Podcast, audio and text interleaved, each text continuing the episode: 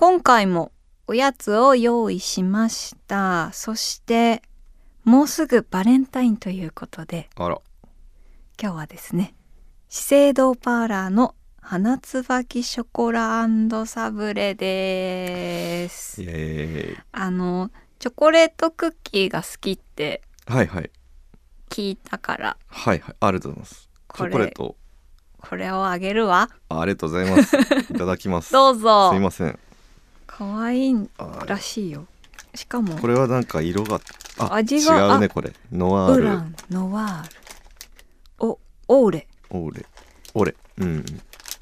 私じゃあノワールをいただこうはい。ノワールいただいてください。どういう感じなのかあでもチョコクッキーあだえめっちゃ可愛いじゃん。これ絶対美味しいじゃん。いただきます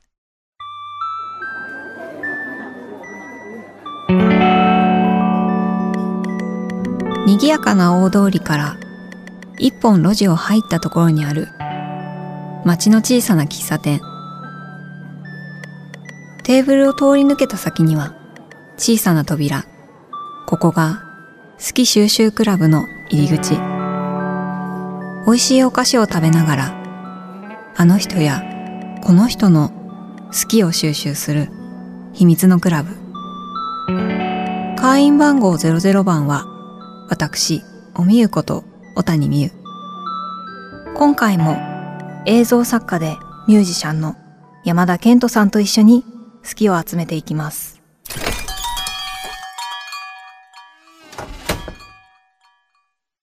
えこれえぐいっすね。これ6個入り？えこれ皆さん食べた方がいいっす。これクソうまい。本当？うまいというか上品。上品？上品？あの本当にコンビニのお菓子とかしか食べたことない。ん で僕からすると。すごいです。こちらがですね、フランスゲランドの塩でちょっとゲランドって初めて言った言葉なので発音が合ってなかったらごめんな地名ですかね。さいなんですけどゲランドの塩でアクセントをつけたバターサブレに滑らかなチョコレートを合わせた一品です。お塩の感じ感じました？感じました。あの甘すぎない。まあノワールはきっとねビターな種類かもしれないですけど。ちょっとじゃあ私もいただくね。はい。ん？うーん。どうですか？うま。えうまいっすよね、うん。えてかなんかえー、えなんだろうね。やった。厚みがあるまず、うんうん。からギュッとしていてチョコも硬いっていうかうん。ハードな、なんかさチョコとクッキー同じぐらいの分厚さだね。そうそう。だからチョコとも言えるしクッキーとも言える感じの、わ。どっちもちょうどききっかり同じだけ美味しいっていうか。で可愛い。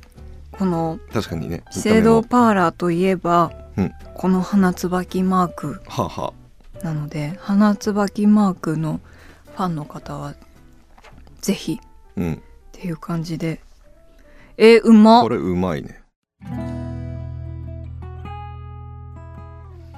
え今回ダッチが来てくれるということになってですね。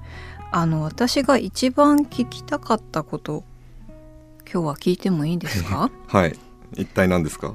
休みの日って何してるの？お休みある？えー、っとありますけど まあ自分一人でやってますから、うんうんあんまりないかもね。決まった。自分でもう今日は休むみたいなう感じんにできるのか、そう。でも、うん。なんか意識しないと、うん。やすまあ休むって例えばその人と会って打ち合わせなり撮影なりがないうん。うんとはいえ一、人で家とかでもまあ少なからずね。そう。ちょっとメール見たりでかも、ねうん。なんかこう考えたりとかっていうのはまあしないといけない日もあるから、うん厳密に言うとその両手話でというか全く無みたいなのはわかる。この数年そんなにないですけど。わかる。なんか、気になっちゃうよね。うん。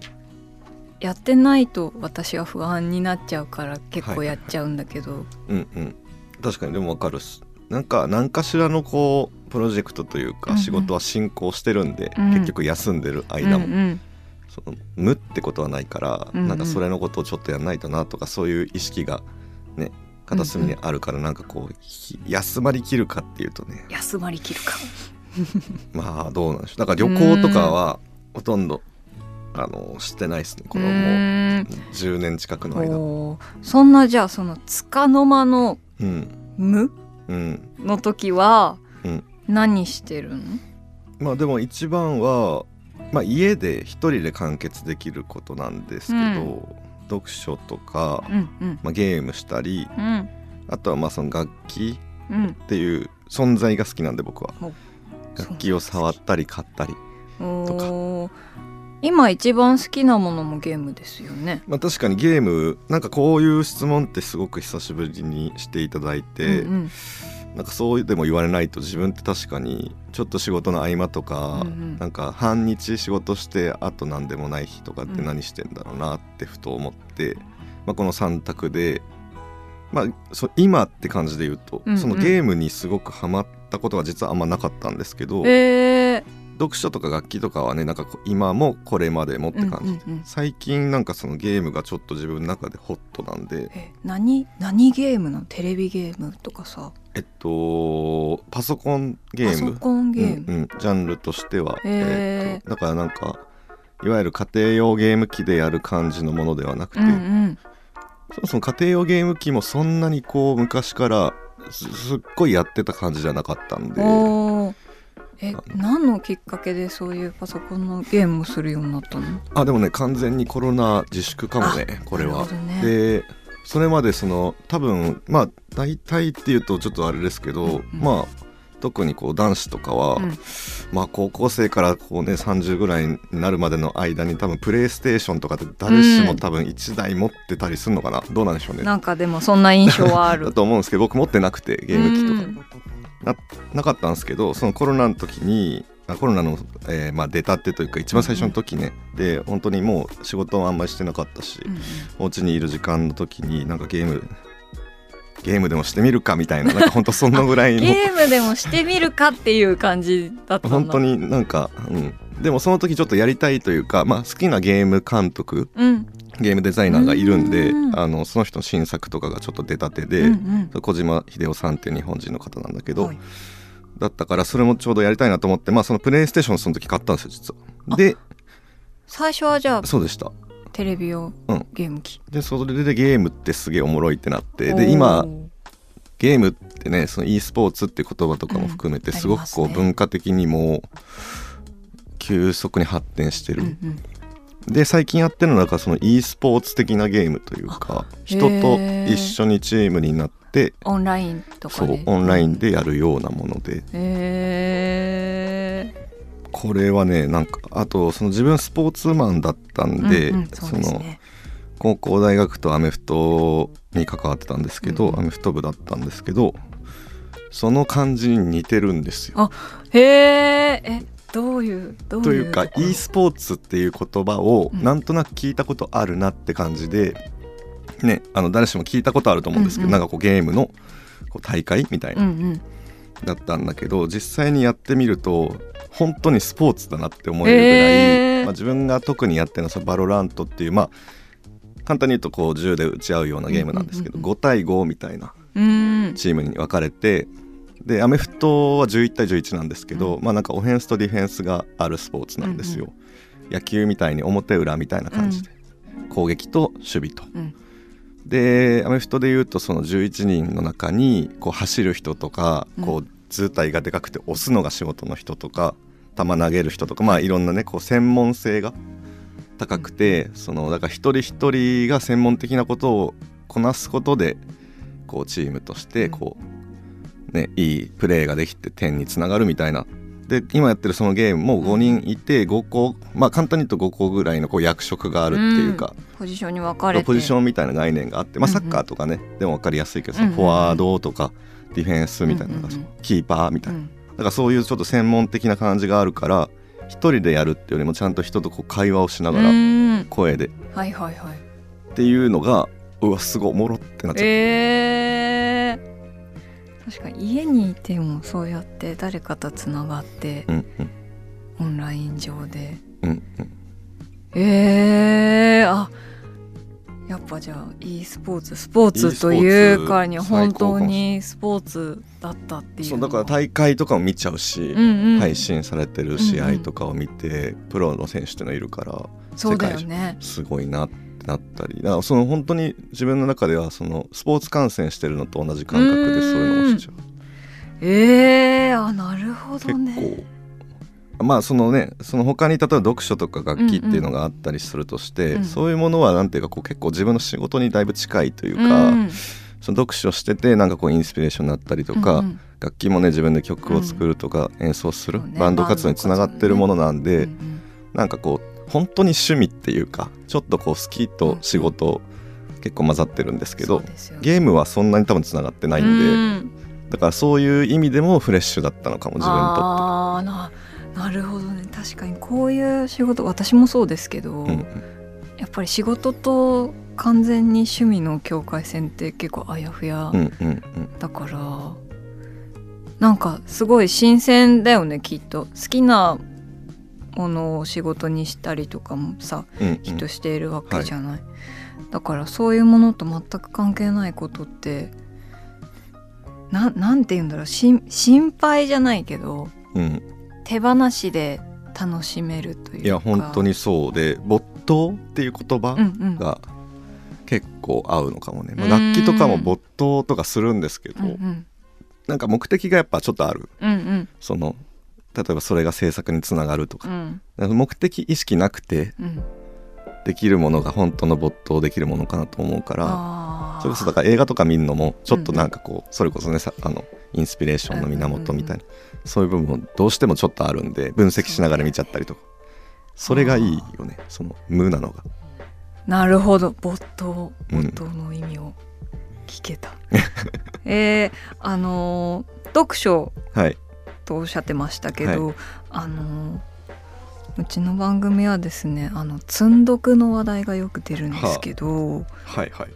積んどく改めちょぼんとあの前回前々回かベースボールベアの小出さんはいが来てくださった時にうん「積んどくはちょぼんだ」っていうね まあまあ。本を貯めてちょぼんなんだっていうこと。はいはいはい。まあありがたい言葉を頂戴したんですけどかしてる？積んどくしてる？積んどくってつまりそのね、えっとまだ読む買って前これから読む買うだけ買ってある状態ってことでしょ、んしてないっすね僕。お！僕ね本は実はね本だけじゃなくて漫画とかもだけど、うんうん。あの電子でややってあ電子書籍のごめんなさいこればっかりは。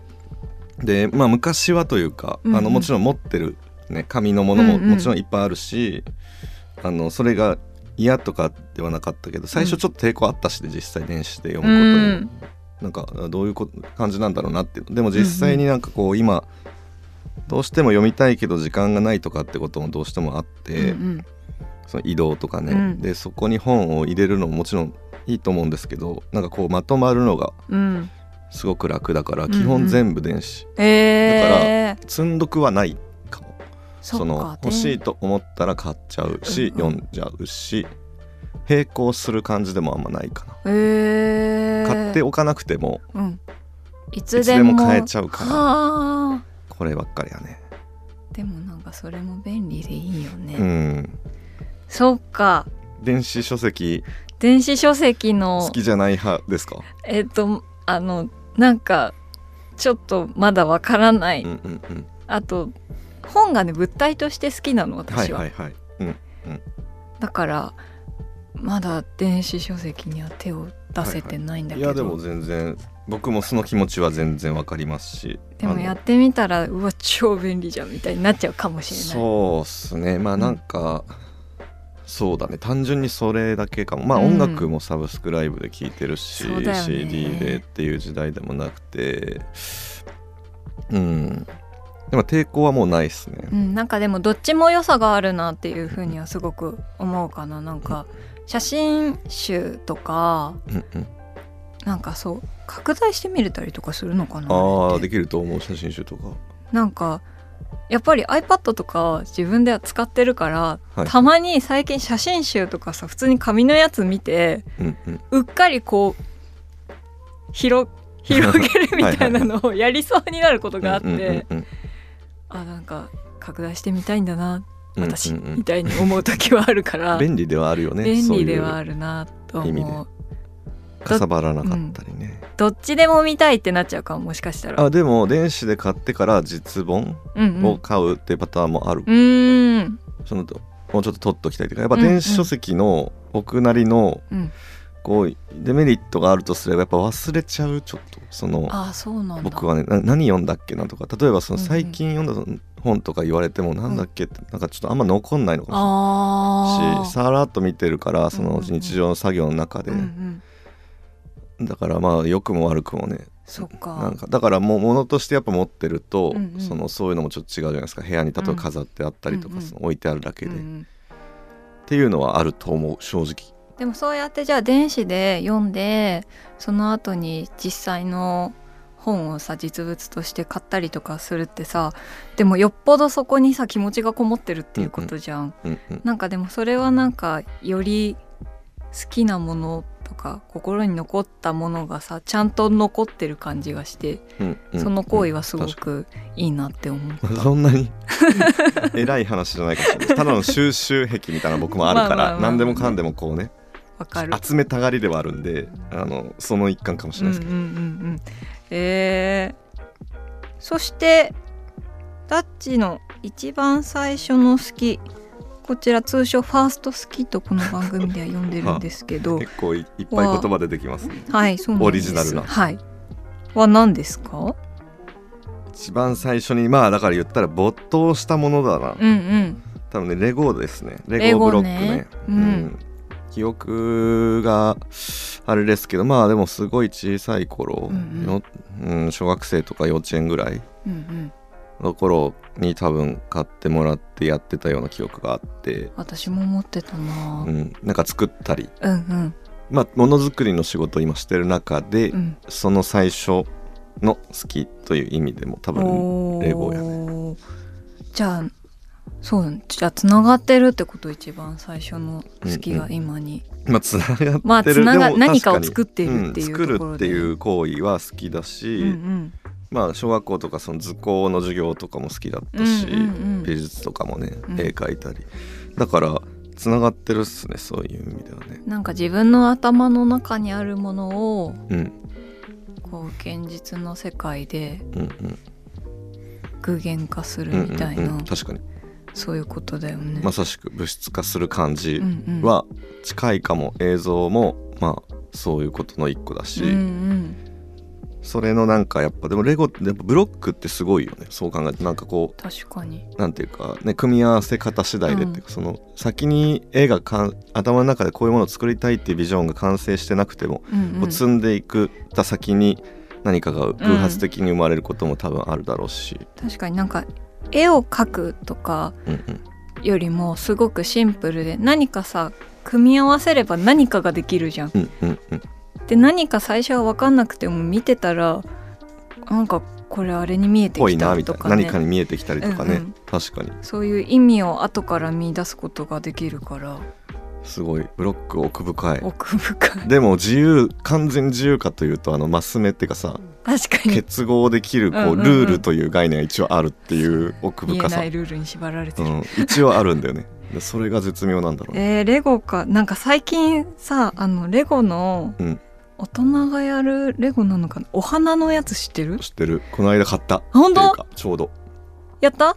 えっとね一輪だけえあのあ。作った？あれ。俺そのこの間うん。ちょっとした機会で人にお花をあげたいと思ったことがあったんですよ、たまたまね。でただその日会う予定があって、うんうん。でもその夜まで仕事だったんですよ。あでそれがお台場のゼップダイバーシティってところうんうん。のライブの演出をしてて、うんうん。ででもお花やってゼップのねあのゼップのだお台場ダイバーシティ、ね。あの施設にあるかなと思って調べてなくて、うんうん。でレゴ屋があったんですよ。あレゴ。でレゴ屋に花のブロックあったらそれでいいやと思って。おしゃれ。それをあの買ったんですよ、えー。でただなんかそのいっぱいあって、うんうん。多分その対象年齢次第で。うんうん。僕はその 3, 3輪ぐらいのうんうん。9歳児以上みたいななんかそのぐらいのやつで、じゃあ大人向けとかででもはない大人向けのやつもあった。あったの。すっごい多分花の数10個ぐらいは当て作れるような、えーその何ピースかわかんないですけど、うんうんうん。めっちゃ大変そうなやつもあったし箱でけえからそれは無理だと思って。えーあれめっちゃ気になってて周りのお友達とかも結構買ってるから。でも本当にそれこそね記憶がはっきりしてないくらいの時に、うん。私もレゴ持ってたなぐらいでちょっとやってた感触とかは覚えてるんだけど、うんうん。改めてレゴに触れてないから大人になってでも大丈夫ですよ。ちょっと買ってみたいなって直感でいける。バラのやつ。うんうん。買うわ。ぜひ。でもなんかちゃんとしてたね。そのちゃんとしてた。ちゃんと細してかいことで言うと僕のやつが買ったやつは、うん、なんかそのお花と茎のパーツが違くて、うんうんうん最後刺すんですけどあーあその回るんですすよちゃんと。花おー。回ったり、うんうん。茎の長さも自分好みに調整できる、まああぶすごいね。本当にじゃあ花瓶に飾るときにさあの茎をさ長さを花瓶に合わせてあそうそう切ったりするまさに。そういうができる調節ができるんしあのは花びらの咲き加減みたいなのももうできるの、うん。えすごい。買おうお願いします。えー、ちょっとレゴで思い出したんですよ。えじゃあその意識をして、わこれめっちゃ好きみたいにうん。思ったものってある？山田少年がは多分ねプログラミングなんだろうプロねグラミング中学1年生の時ですけど。学校とかでやるの？いやいやえっと授業じゃなくて自発的になんかこえうー、行き着いた。プログラミングに出会う中学生ってどういう生活してた？どこで出会うの？いやわかんないけどでうん。もこれがなかったら今ないかもとも言ええーるかも、ちょっと大きく言うと。大事。なんか中学生僕受験したんですよねうん中学を。で小学校まで公立で、うん。まあなんというかねこう今もあんのかな受験戦争みたいな言葉わからないですけど、ね。あのあって熾烈な争いを、熾烈な争い まあ自分の意思じゃないかもしれないですねもはやうんね、まあなんかこうそういう方針のもと、うんうん。あの小学生時代とかは結構勉強してたのかなと思うので、中学に入ってまあなんかこうちょっとだけねうん。肩の荷が下りて、うん。あの新しい生活という感じの時にあの今は絶対違うと思うけど、うん。当時ガラケーのさうんうん。ガラケーっていうのかもうガラケーも死後か。あ嘘。じゃあなんて言えばいいの？パカパカ携帯の。まあそうスマートフォンではない携帯電話うんうん。の時代ですけど、あので中学1年生で、まあ、私立だったというのもあって電車移動ですからうんうん。大体みんな携帯電話をその、うん。持ってたし僕もその時に多分持たされてた、うんうん。ある意味今はもうちょっとね小学生が iPad っていうかまあ幼稚園児が iPad 見てるのもね、うん。YouTube 見てるの。も ちょっと時代違いますけ時代はど、まあまあみんなそんな感じだったの。我々の世代はきっとね中学生ぐらいでしょうんうん携帯。そう私も中2で持った。うん。うん。大体そうじゃないですか。う、ん。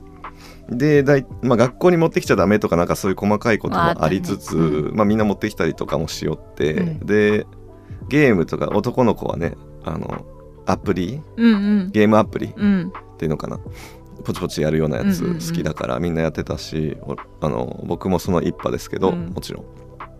えーっとそれでなんか なんなんでなんだろうな。でもまあいつもこのこの話をさせてもらう時に、うん。本当に多分そうなんですけど、うん。なんかつまんなかったんですよね。そのゲームがそうでなんか自分で作った方がおもろいもんできるんじゃねえかっていう。なんか変なこじれ方を多分してて、うんうん。でなんかどうやって作るんだろうっていう。うんうんのが気になっちゃって調べてたりとかまあその当時はでも今みたいにプログラミングのハードル今もまあ別に低いわけじゃないけど、うん。そのゆ、えー Google とかねインターネットで検索したらっていう時代じゃないから、うん。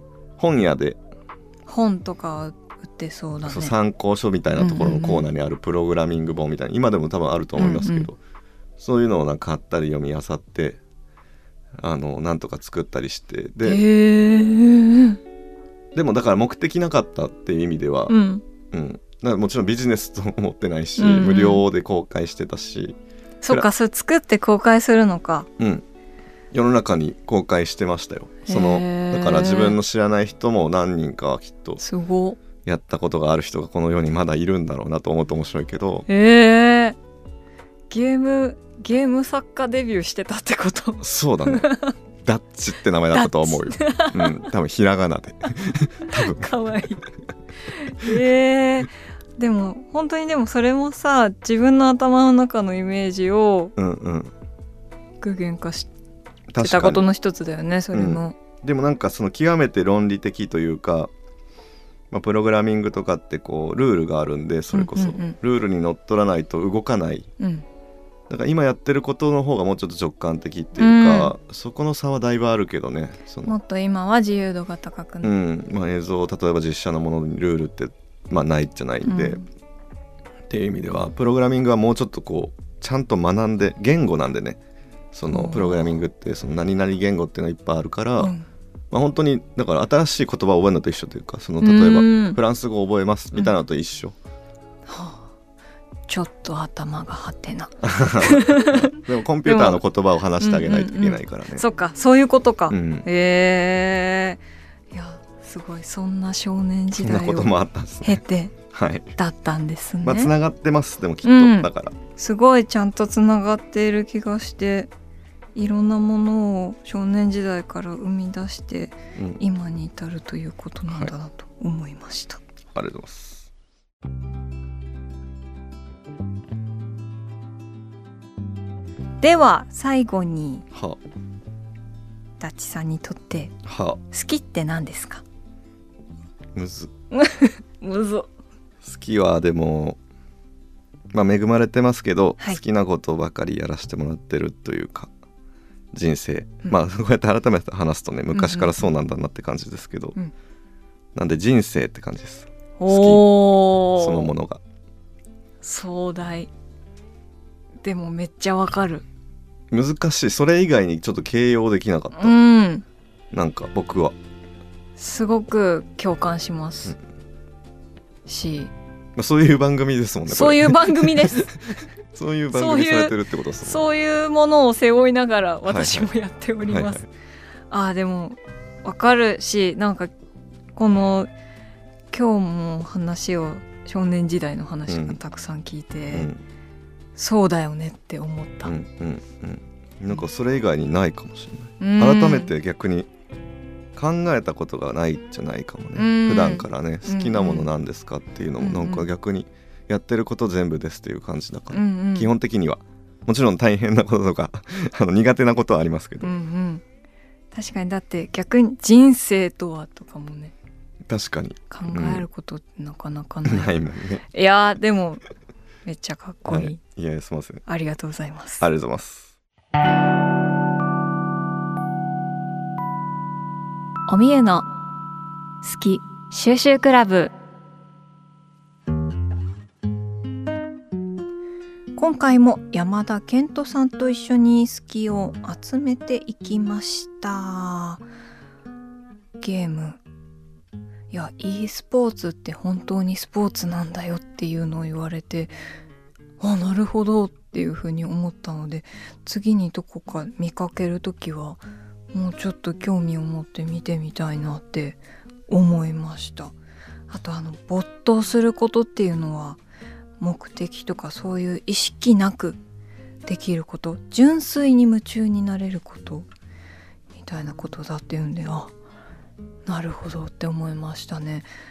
あの私もあのダチさんもそうだと思うんですけどやっぱりその好きなものとお仕事っていうところの境界線があまりない職種だと思うのでそうやってね純粋に楽しむっていうことが意外と少なかったりするんですよもちろんそれは悪いことではなくてそういうこれ楽しいんだよっていうことを私はね発信してみんなに知ってもらうことも嬉しいことだからだけどちょっとそういうの欲しいなってちょっとないものねだりですけどそういうことも思ったりもするのでなるほどというふうに思いましたね。いやでも子供の頃からそういう頭の中にあるイメージを具体化することがすごく好きだったんですね山田少年は。そして今に至ると。そして、えー、ダチさんが書いてくれたコースター「好きとは人生」すごい。いやでも人生ですねもう好きに溢れてる好きを溢れさせるためにそういう辛いこととかも跳ね抜けたりとかもできるので、はあ人生。いい言葉ですね。しかもねすっごい字が綺麗なの。まっすぐななんかもうお手本のような綺麗な字なので皆さん後でインスタで見てください。では今日もこのコースターをガラス瓶に入れて保存したいと思います。